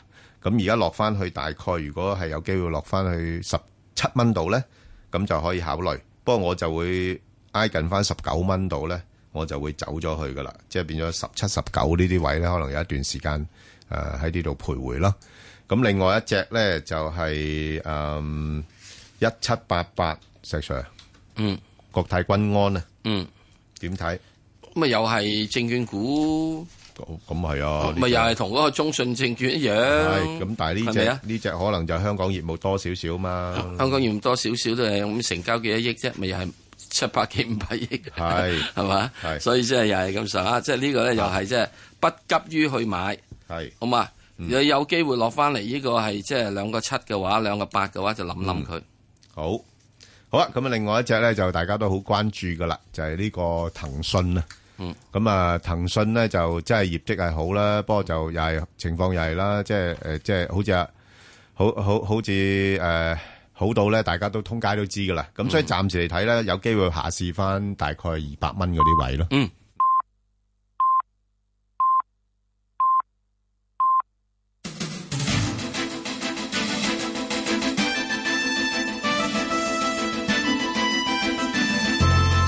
香港電台新聞報導，上晝十點半，而家有陳宇軒報道新聞。發展局局長陳茂波被問到會唔會認同財政司司長曾俊華係 hea 做，如果佢參選特首，又會唔會協助？陳茂波回應話：過去四年土地房屋供應唔容易，多謝行政長官喺過去幾年支持發展局同各部門令工作有進展。陳茂波出席電台節目之後表示，現時最重要係做好發展局嘅工作。咁至於會唔會支持特首梁振英競逐連任，或者加入下屆政府，佢話除咗退休法官胡國興，其他人似乎未曾表達意向，亦冇表達政綱，現時唔適宜仔細討論。自由黨黨魁鍾國斌估計，未宣誓嘅三名議員下星期都不能宣誓，因為問題未有共識。鍾國斌喺一個電台節目指，温和泛民受較多人認同，但現時被激進議員牽着走。公民黨議員陳淑莊表示，唔同意清正兩位議員所做嘅事，但佢哋代表選民有憲制權力，不准佢哋宣誓嘅後果難以彌補，日後其他議員嘅憲制權力都可能被剝削。陳淑莊又認為立法會主席梁君彥欠缺代表性、公信力同埋能力，控制唔到議會。發展局展開跨越二零三零年嘅規劃諮詢文件，立法會議員朱海迪表示，文件欠缺一啲改革，改一啲制度改革，包括市民冇機會決定城市規劃。佢認為權力架構不變，好多願景無法實現。朱海迪出席本台節目時表示，香港唔只係要應對內部危機，亦要面對世界危機，包括氣候變化。但文件冇將呢一個問題放喺重心。出席同一節目嘅大嶼山發展諮詢委員會委員林奮強表示，唔應該將發展妖魔化，老年人增加同經濟發展都需要土地。美國弗吉尼亞州一間學校禁止一名出生時為女性嘅十七歲跨性別學生使用男洗手間，被對方起訴歧視同違反人權。上訴法院裁定校方敗訴，最高法院受理當地政府提出嘅上訴，將排期審理。總統奧巴馬五月時發出指令，要求學校容許跨性別學生選擇符合自我性別認同嘅洗手間。十三個州之後提出訴訟，德州法院八月批出臨時禁制令，暫緩執行教育部嘅指令。最高由於最高法院目前只係得八名法官，假如無法得出多數判決，將維持日本人勝訴嘅裁定，但其他州份無需依從。天氣方面，本港地區今日嘅天氣預測大致多雲同有幾陣雨，晚上天氣轉冷。吹和緩至清勁東北風，展望未來幾日天氣較涼。下星期中期朝早氣温喺二十度左右，而家氣温二十八度，相對濕度百分之八十二。香港電台新聞簡報完畢。交通消息直擊報道。小型呢，首先講中交通意外啦。鯉魚門道去油塘方向，近住藍田港鐵站對開呢，有交通意外㗎。而家龍尾排到過去開源道迴旋處。咁同時呢，亦都影響到將軍路道去觀塘方向擠塞，龍尾排到過去將軍路隧道公路近電話機樓。咁就係鯉魚門道去油塘，近住藍田港鐵站對開有意外，龍尾排到過去開源道迴旋處。同時呢，亦都影響到將軍路道去觀塘方向擠塞，龍尾排到過去將軍路隧道公路近電話機樓。駕駛人士呢，請你暫時改行其他道路啦。隧道方面，紅隧嘅港島入口告士打道東行過海，龍尾去到灣仔運動場；堅拿道天橋過海同埋慢線落灣仔都係暫時正常。紅隧嘅九龍入口公主道過海，龍尾去到愛民村。東九龍走廊過海排隊浙江街、加士居道過海去到渡船街果欄。路面情況喺港島區，干諾道中東行去灣仔近住大會堂一段啦，都係擠塞，龍尾排到桂林士街多層停車場。最後特別要留意安全車速位置有黃竹坑道埃索油站橋面來回，同埋紅磡繞道都會海入尖沙咀。我哋下一節交通消息再見。以市民心為心，以天下事為事。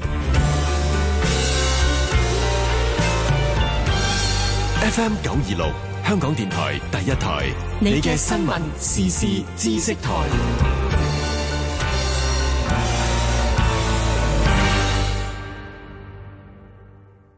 張鳳平男型入邊有唔少人都會攻擊啦，就話係咪扁嘅年代翻翻嚟？鄭康良。行政院長個名就好聽，但係如果遇着一個強勢嘅總統，經常係成為咧唔好嘅施政嘅箭靶。其實咧，唔少人對阿林全佢嗰個態度都好正面嘅佢喎。有好多抱負啊，咁啊有志啊未伸。星期一至五下晝三點，香港電台第一台，劉正呂譚章，富有不白，不吐不快，中國點點點。多做運動就健康啲啦。汪阿姐同譚校長話：要健康，仲要預防大腸癌噶。一九四六至四八年出世，持有香港身份證就可以參加政府嘅大腸癌篩查先導計劃，獲得資助做大便隱血測試啊！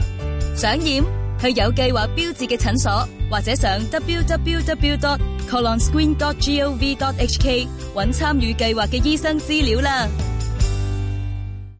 即係我冇諗做明星會有咩事情發生噶，我淨係想做歌手就係唱歌，就係咁簡單。佢入行十四年，即係你有目標，你就俾心機去向住呢個目標進發，唔可以行差踏錯，因為你做嘅嘢而家其實係會影響到其他人。佢係事後胡定欣，邊個都會諗噶啦，喂女仔，你你工作上點好，其實你都係需要一個家庭。星期日朝早八點到十點，車淑梅《舊日的足跡》。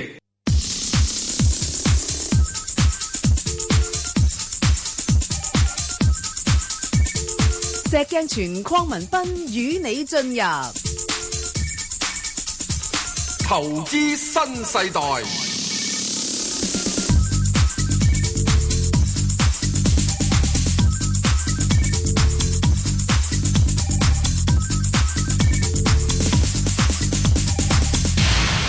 好，翻嚟外匯啦，咁啊，請你啊 呢個好啊，恒生投資服務有限公司嘅首席分析員温卓培，温兄。喂，hello，诶，好大啊，家好啊，好嗱，诶，嗱，而家大概诶有十二分鐘到啦，好啊，好吧，你搞掂佢啦，诶，多謝吓，好啊，記得講講人民幣啊！係人民幣啊人民講少幣少啦，，人民幣唔好講咁多啦，搵俾阿龐寶林講啊，好啊，好啊，好啊，好啊，好啊，你你講其他都夠噶啦，嗯 O K，好 O K，唔咁該啊，首先睇翻咧，而家第一樣嘢咧，我哋見到今個星期咧，美元個匯價好強啦，咁啊嗯挨近啲九啊九美匯指數嘅位置，咁啊想破一百，嗱一百呢個位置咧唔係咁容易破嘅，因為過去年半嚟講嘅話咧，每當個美元想破一百咧，都會俾美國政府啊或者會俾聯儲局阻止嘅。我哋記得喺上年年初嘅時候，當個美匯指數去到一百咧，咁啊聯儲局係都唔肯加息啦，咁所以令到個美匯指數又跌翻落嚟。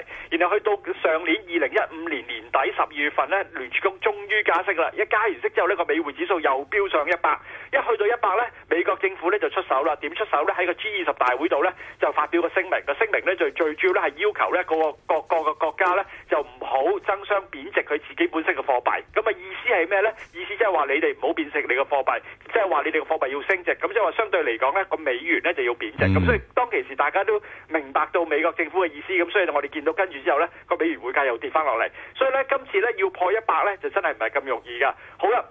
今次上到一百咧，有咩原因呢？我覺得啊、最主要嘅係上個星期開始啦，就見到美國咧九月份嘅通脹嚟得好快好急，八月份嘅通脹講緊係一點一個 percent 年通脹率，而家去到九月份咧就攀升到一點五個 percent，一下子去到一點五個 percent，所以俾人嘅感覺就話美國嘅通脹嚟得快嘅時候咧，聯儲局咧就不單止咧要喺十二月份，今年嘅十二月份要加息，可能咧喺明年嚟講嘅話，呢、個加息步伐咧可能要加快添咁樣樣。咁而去到啊，琴日嚟講嘅話咧，當然咧仲見到咧，就美國第三季嘅 GDP 亦都好強勁啦，有二點九個 percent 嘅嘅增長啦，比起第二季嘅一點四個 percent 上升好多啦。咁呢個咧亦都係啊加強啊市場覺得就話聯儲局要加快佢嘅加息步伐嘅原因。咁再加埋咩咧？再加埋就希拉里嘅似乎就贏嘅贏面啊喺個大選度嘅機會都大啦。咁所以呢啲都係令到個美元一直係強嘅原因嚟㗎。咁但係喺琴晚黑夜晚咧就出咗個消息，就話咧而家聯邦調查局咧 FBI 咧就查咧就希拉里嘅電郵事件咁樣樣。咁呢個消息一出咗嚟咧，就見到美匯指數好快咧就就上翻落嚟啦。咁啊，但係都而家都仲係企喺九啊八嘅，都仲係好強嘅。咁誒而家咧市場嘅嘅嘅諗法係咩咧？就話美國咧不單止咧啊啊，即係十二月份加息，可能日後咧唔係話一年加一次咁簡單，可能一年會加兩次甚至乎三次嘅息率。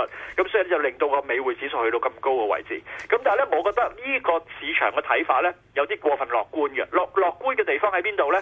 第一樣嘢，美國加唔加息，我覺得唔係淨係單睇美國㗎。咁如果你單睇美國嘅市場嘅分析係正確㗎，美國係真係要加多啲利息㗎。咁但係個問題就係話。你見到而家歐洲嘅情況真係好混亂，喺美國大選之後，市場嘅焦點就會轉移到去歐洲。歐洲我同大家講過好多次，十二月四號就係呢一個嘅意大利嘅修憲公投。咁而家啊，意大利修憲公投嘅民調顯示呢，意大利政府係會輸嘅。輸咗嘅話呢，意大利總理阿倫齊呢就會落台。佢一落台嘅話呢，就又要呃意大利要面對大選。如果五星運動一上台呢，咁五星運動就係啊脱歐派嚟嘅。咁呢個係會令到個情況幾危險嘅。就算你過咗意大利呢個問題，去到明年三月十五號又要面對荷蘭嘅大選，過咗荷蘭嘅大選，去到明年嘅四月二十三號又要面對住法國嘅大選。而而家嘅民調顯示呢，荷蘭嘅自由黨同埋法國嘅國民陣線呢，喺個民調度呢都係領先，而呢兩個黨派都係極右派嘅呃政黨嚟，而佢哋都係主張係脱歐嘅。咁即係話而家我哋見到歐洲。喺啊過去二零一一二到到二零一五呢個期間嘅歐債危機過咗去啦，而家呢換嚟嘅係更加激進嘅係啊脱歐，即係嗰個歐盟瓦解危機。咁所以歐洲咁混亂嘅情況之下，再加埋歐央行已經講到明啦，十二月呢嘅議息會再會檢討係咪將喺明年三月嘅啊每個月買債八百億嘅歐歐即係嗰個買債計劃呢，要將佢延長。咁如果當歐洲又政治咁混亂，又要將佢個啊貨幣政策嗰個 QE 將佢延長，你美國仲講緊要加息同埋要加快加息步伐，咁你個美元會點呢？大家可想而知啦。我相信會飆升得好犀利。咁而而家個美元個匯價唔係平嘅喎，而家個美匯指數企喺九啊八呢個位置呢，都係接近呢係十三年高位嘅。咁如果喺十三年高位嘅美元匯價嚟講，再進一步加快個加息步伐，咁我相信個美元會升得好犀利。咁呢幾樣嘢又係唔係符合美國嘅嘅嘅利益呢？會影響佢出口，影響佢經濟係咪又符合美國利益呢？我相信絕對唔係。咁所以呢，我覺得市場嘅諗法。認為美國會一廂情願咁快去同你加息，啊、啊！但大家真係大家幻想嚟嘅啫。咁所以我覺得呢個美匯指數係一百呢，唔係咁容易真係過得到嘅。咁如果美匯唔係咁容易過得到一百嘅話呢，咁即係話個歐羅個匯價呢，誒、啊、就算面對咁多困難呢，都未必會真係點樣大跌落去。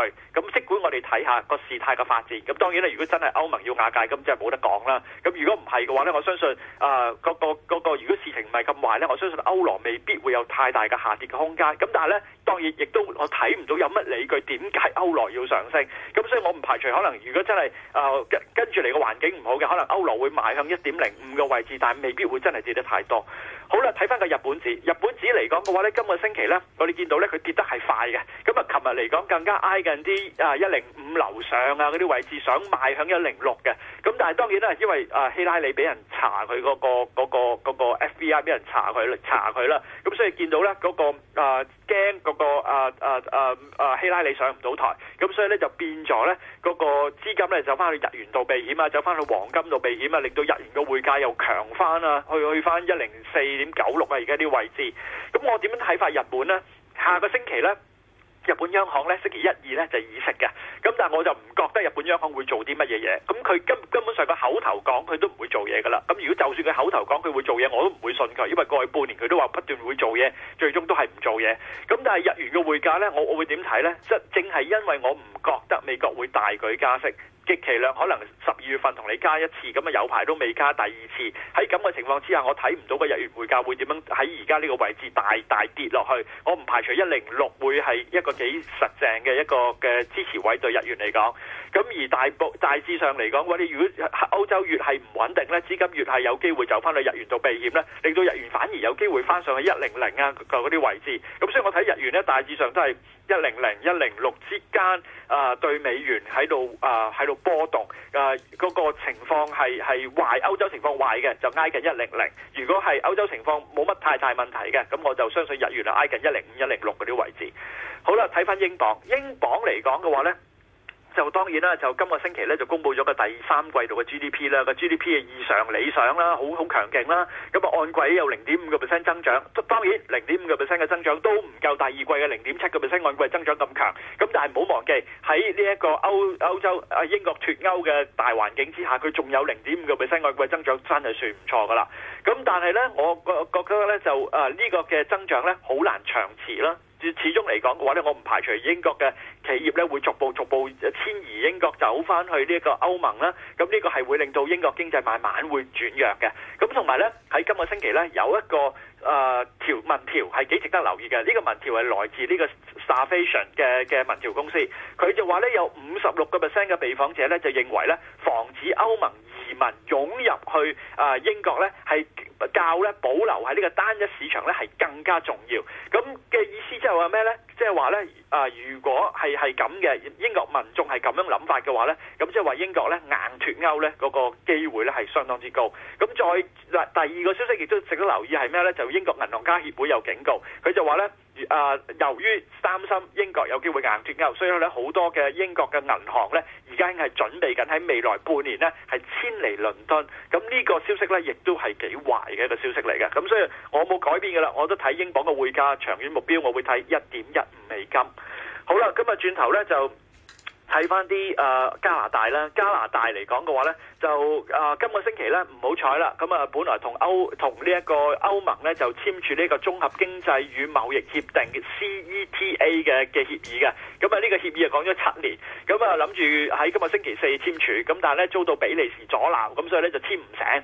咁誒、呃但係咧比利時而家又好似有啲改變咯喎，又又話誒、呃有少少改動咧，就就肯俾即係誒、呃再再誒誒、呃接納加拿大啦咁樣樣。咁所以咧誒而家市場估計咧呢、呢個協議咧喺未來幾個星期都好大機會咧係可以簽署得到嘅。嗱、簽署得到咧，我覺得對加拿大嚟講咧係一件好大嘅好事，因為加拿大咧有七成嘅出口咧係向係淨係賣向美國嘅啫。咁太過依賴美國啦佢嘅經濟，咁所以咧如果佢能夠同歐盟簽署到呢個貿易協議嘅話咧，可以分散對美國嘅依賴咧，我覺得對加拿大嘅未來嘅經濟嘅前景嚟講係一件好好嘅好事。咁但係呢個我哋唔好講太遠啦，太遠嚟講嘅話咧，未來可能會會對加指會有啲幫助。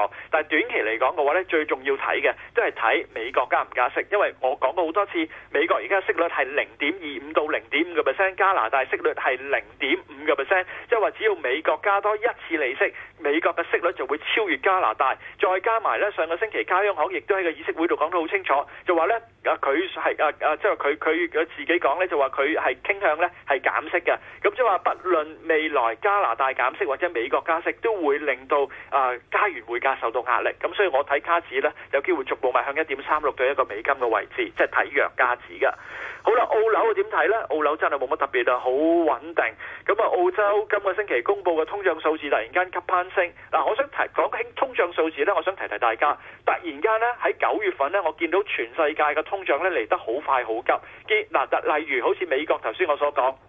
由本益一點一個 percent 嘅年通脹率，突然間飆升一點一點五個 percent，而誒、呃澳洲而家公布嘅誒、呃第三季嘅通脹率由一點三個 percent 飆升到一點六個 percent，咁而英國嘅通脹率突然間飆升到一個 percent，中國嘅通脹率由八月份嘅一點三去到九月份去到一點九，你誒誒歐盟歐元區嘅通脹率由零點二突然間飆升到零點四，當然啦，零點二去到零點四都係好差，咁但係對歐歐洲嚟講已經係 double double 咗，即係雙倍咗上升嘅通脹率。你見到大家見到呢，就係喺係九月份呢，突然間全世界嘅通脹係嚟得好快。嗱，我唔知呢個通脹嚟得快係一個單一個月份嚟得快，或者係一個。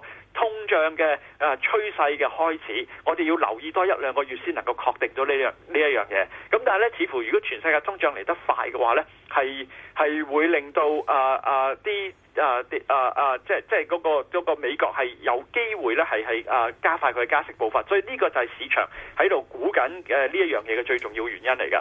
不過睇翻澳洲嚟講嘅話咧，澳洲咧我相信未來咧都係圍繞翻喺七十四至七十八美先喺度走上落嘅啫。咁啊，雖然佢通脹嚟得快，令到澳洲央行咧再減息咧就有困難，咁再加埋咧就話大連鐵礦石價格咧，而家去到每噸六十二點三零美元一噸嘅半年嘅高位，咁呢個理論上都應該係利好澳洲嘅。咁但係我我感覺澳洲咧好簡單嘅啫，澳洲央行咧我感覺到佢咁多咁耐以嚟，即係過去半年咧，每次當個澳元匯價去到七十八美仙樓上咧，佢就會出聲去打壓㗎啦。如果你再想去到八十嘅話咧，我唔排除佢真係會用行動去打壓，即係會減息去打壓。咁所以呢個係令到大家我諗市場都感受得到佢佢嘅嘅做法。咁所以就算今個星期澳洲有好好多好多好消息上來上去去到七十七美仙樓上，就唔係好上得到啦。咁所以我睇澳洲指跟住嚟都係大致上圍繞翻喺七十四至七十八美先走上落。紐西蘭紐西蘭呢，就而家大家要關注呢，就係十一月十號，記住呢個大日子啦。十一月十號，紐央行好大機會呢會同你減息一次。咁誒。呃減完息之後咧，當然啦，誒紐西蘭個個息率都會係最最高息嘅個個個個啦，喺一點七五個 percent，而家係兩個 percent。咁所以誒、呃但係嚟講嘅話咧，誒、呃、誒、呃、紐西蘭有機會減息，美國有機會加息，咁呢個咧係限制住紐元嘅匯價上升嘅一樣嘢嚟㗎。咁而紐央行咧喺今個星期咧，亦都講得好清楚啦，就會改變佢嗰個對未來息率嘅預測。佢嘅預測咧誒、呃、將會咧係跟隨住呢個官方現金息率 OCR 係作為個預測對象。咁即係意味着咩呢？意味着呢，佢係想更加誒誒誒，即係啊更加清晰咁話俾大家聽，佢對息率嘅走勢係點樣樣。咁同埋呢，亦都係想更有效咧，係操控嘅息率，從而操控嘅紐元嘅匯價嘅走勢。咁即係話日後呢，佢希望用口述呢，就可以呢，更容易呢，係阻礙到個澳啊紐西蘭，sorry 紐西蘭啊紐元嘅匯價嘅上升，而唔使真係去作出減息。咁但係點都好啦，我相信個紐元匯價大致上跟住嚟維持。要喺啊七十至七十五美仙之間去走上落。好啦，黃金，黃金嚟講嘅話呢，雖然而家去到一二七五，啊比之前嘅一二四幾啊、五幾啊略為貴，咁但係呢，我覺得係有一定嘅值博率嘅。值博率喺邊度呢？第一樣嘢大家要明白，黃金本身而家喺呢個位置呢，係冇乜嘅實質嘅要求。我睇唔到印度對黃金有咩需求，我睇唔到中國對黃金有咩需求。中國同印度經濟都係好曳，咁但係嚟講嘅話呢，而家黃金呢勝在咩呢？勝在呢係有呢一個嘅。政治風險嘅嘅直播率喺度，咩政治風險直播率呢？例如美國大選係咪真係希拉里贏先？大家唔知道。好啦，跟住之後我頭先所講，十月四號意大利公投點先又唔知道，跟住未明年有兩個大選，一個荷蘭，一個法國大選。頭先我所講呢四件事，任何一件事出問題，咩叫出問題呢？譬如好似。希拉里上唔到台，特朗普上台，或者係誒誒意大利可能誒、呃、五星運動上台咁等等咧，都會有機會令到咧嗰、個政環球嘅政治嘅形勢混亂。咁呢一樣嘢咧，就對個金價嘅上升咧係會有一定嘅幫助嘅。嗯好，咁所以俾個價嚟我覺得有啲法律啦，俾個價嚟金。金金，我覺得咧有呃而家一啊一二七啊七零呢啲位置咧，可以考慮吸納。如果真係有事發生嘅話咧，有機會向向千四個目標邁進。但係但係喂記住，如果慢慢事件過去而冇事咧，個金係唔值呢個位置嘅。温兄啊，我我好欣賞你啊，你可以去參加嗰啲 TED Talk 啊，啱啱好啊，十五分鐘。OK，好好多謝，好，拜。拜拜。投資新世代，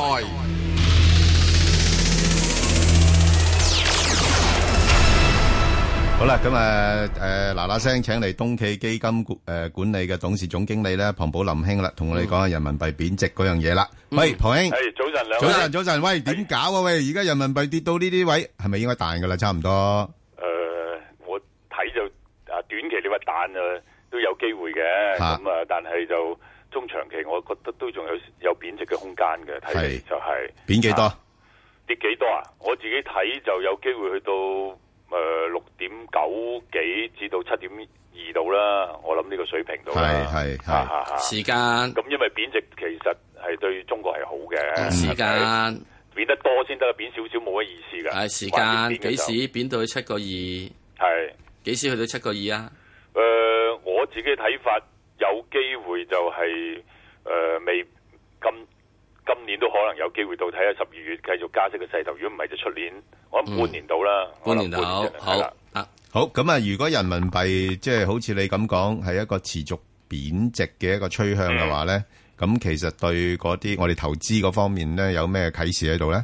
誒、呃我諗就就先就誒、因為我哋係受中國影響好多啦。係咁其實我哋香港上市兩千間企業咧，有千四間大概咧就係、其實啲啲收入咧全部都係國內嘅。嗯，哦，咁而有有一半咧，即係有八百幾間咧，其實超過五成幾咧係個收入係人民幣嘅。嗯，咁即係話呢啲全部都影響。嗯咁而咧就係呢八百間裏邊咧，就大概有成三百間咧，佢哋嘅收入咧就係九成至到五成咧係裏邊嘅錢嚟嘅。哦，咁即係話，如果人民幣貶值咧，理論上咧對佢盈利嘅其他嘢，咁所以個股票咧，即係如果你買嘅時候，梗係買啲香港收入嘅股票咧，就會好啲啦，相對嚟講。係你調轉就係內地收入嘅股票越重咧，你就越弊啦。嗯，咁呢啲股份咧，我覺得就有壓力啦，即係可能有跌，即係五至十十幾個 percent 嗰個嗰、個壓力㗎啦。咁所以其實個股市好唔到咧，其中一個原因可能都係睇啲人預期係咁樣繼續落去。咁當然咧，就另外就係睇啲負債多嘅，譬如航空股啊嗰啲負債就有個問題啦。嗯係咁但係當然有啲受惠嘅，係咁受惠就最明顯就我哋即係做金融業嘅唯一嘅最大嘅亮點就係保險而家。嗯，咁保險就好犀利，因為如果人民幣貶值咧，我諗全中國嘅人繼續咧就合法地咧就將呢啲嘢分散，因為而家其實國內嘅人咧人民幣貶值冇嘢嘅焗住焗住係買樓嘅啫。嗯係咁所以啲樓咧會繼續升嘅，嗯包括中國即係印銀紙就多過晒全世界加埋。嗯咁所以我諗個個裏邊啲人都知㗎啦，根本上，嗯咁佢係靠買樓，嗯咁買樓就而家就焗到爆啦，咁政府就已經唔減息，其實中、嗯中國政府應該可以減息㗎，咁減息嗯冇意思啦，人民幣貶值同埋減息嗯就令到啲樓更加犀利。嗯，咁啊，所以啲錢你睇我哋啲樓都好犀利啦。咁加上而家你嗯知內地嘅發展商要喺香港，譬如話啟德咁，已經喺中國海外起，好多都已經嗯係中國嘅發展商起。咁佢哋國內咁多有錢嘅啲樓盤，嗯揾幾個隨時都買買起晒我哋啲嗯啲樓嘅。嗯，咁呢種情況我諗造成就係可能對香港嘅地產呢有機會好嘅。嗯，咁啊，加上啲啲辦事處，你知一棟棟嗰啲國內啲金融機構啊，啲大嘅國企都想一棟棟咁買噶嘛。嗯，咁所以嗰個折讓我哋仲好大。咁地產股應該香港嘅地產股啊，係應該會受惠。咁保險股係一定啦，我諗因為嗯照幾倍咁樣增長嘅，而家嘅盈利都係。嗯咁當然有個風險就係落唔落閘。係咯，已經有有聲氣話落咯咁啊已經落咗，咁但係但係落咗，而家五即係五千蚊美金一次，你碌十張卡，咁啊每每張卡每日碌廿幾次就都未爆噶嘛，喎，係即係碌超過之後咧就會黑名單嘛，咁所以佢哋都而家都係咁樣做法，好咁、所以用好多合法嘅方法去投資誒、呃收購啲企業，咁其實啲企業係個殼嚟嘅咧，或者點樣咧，咁好多方法佢哋都係走緊錢嘅，咁、嗯係如果啲錢繼續走咧。咁呢個個問題就即係未停咧，咁我諗都繼續嘅。係啊，咁有壓力對香港。咁另外就係啲工業股啦，啲工業股如果出口嘅，咁啊裏邊係俾人民幣，咁佢哋會受惠嘅。嗯，嚇、咁我覺得呢啲工業股，尤其是香港啲老牌工業股咧，就有有高高啲嘅息，又有即係比較穩定啲啦。嗯咁呢啲咪會受惠啦，我覺得。喂，龐兄，咁頭先你已經講晒啦，即係都好清楚噶啦。喂，咁其實啲大陸資金如果落嚟香港買股票，佢應該就會避開啲中資股噶喎，個收入理論上係㗎係嘛？佢寧願買因為係咯，寧願買嗰啲香港買啲內銀，咁而家啲內銀嚇佢都唔買。係啦係啦，咁你寧願香港譬如香港有地產股啊，有啲公用股啊，有啲銀行股啊嗰啲咁，咁會唔會反而咁樣樣係令到我哋啲本土嘅誒誒嗰啲股份係能夠有啲有啲起色咧？所以我就覺得，如果你話你誒穩陣嘅，你做做即係對沖嘅，就係、你應該就係買即係恒生指數，係就沽嘅國企嗰啲係嚇咁嘅指數，係即係我覺得你已經可以即係有有個差價。咁啊，我覺得而家就跌就可能行。即係國企跌幅會大啲，恒指就會好啲。咁恒指個息都幾好，平均都三點幾厘。咁你撇除咗啲中資金融股啊，其他嘢，咁好多啲股份個息都係相當之高嘅。係嚇嚇，咁所以我覺得係啱嘅，你講得係係係應該係咁樣做法嘅。嗱，如果咁樣講咧，即係喺個人民幣貶值嘅一個背景底下咧，你對港股個前景嘅睇法又點樣樣咧？我自己睇法咧，就係、港股就應該都會受惠嘅，係啊，咁就係好事嘅。所以你要揀啦，同埋整體如果講，我覺得恒指就應該好過國企短期嚟講。嗯係但係如果人民幣貶值到底嘅時候咧，可能調轉啦。嗯咁你就應該要買國企股啊，或者其他啲嘢啦。嗯咁因為貶值到譬如話貶就出出年再貶值到七八個 percent，咁都十嗯幾個 percent 咧，其實貶值到十零廿個 percent 咧，對嗰個競爭力開始出嚟啦。係嗯係咁變咗咧，就個股市同埋吸引力，譬如 A 股咁已經本來咧就而家三千點，如果跌到八八折咁收貨，呢啲二千四嘅啫嗯喎。係啊。咁你變咗係吸引嘅咯係喎，加上 MSCI 開咁多嘢，啲錢入翻去，嗯咁美金咪加唔到，加唔到，而家美金升啦，係咪？嗯咁如果美金上加咗十二月，可能出年加唔到幾多都唔定嘅喎。嗯咁變咗啲錢就會翻嚟。嗯咁我覺得個嗰陣時咧就調轉，可能國企股咧就會好啦。嗯包括 A 股，咁呢個就我諗要把握個時間，因為嗯每個地方個股市個幣值跌得多嘅時候咧，短期一兩年應該會好嘅。嗯，中長期就要睇政府嘅政策繼續做，好似日本咁樣好咗一兩年。吓，好咁多謝就各位好好。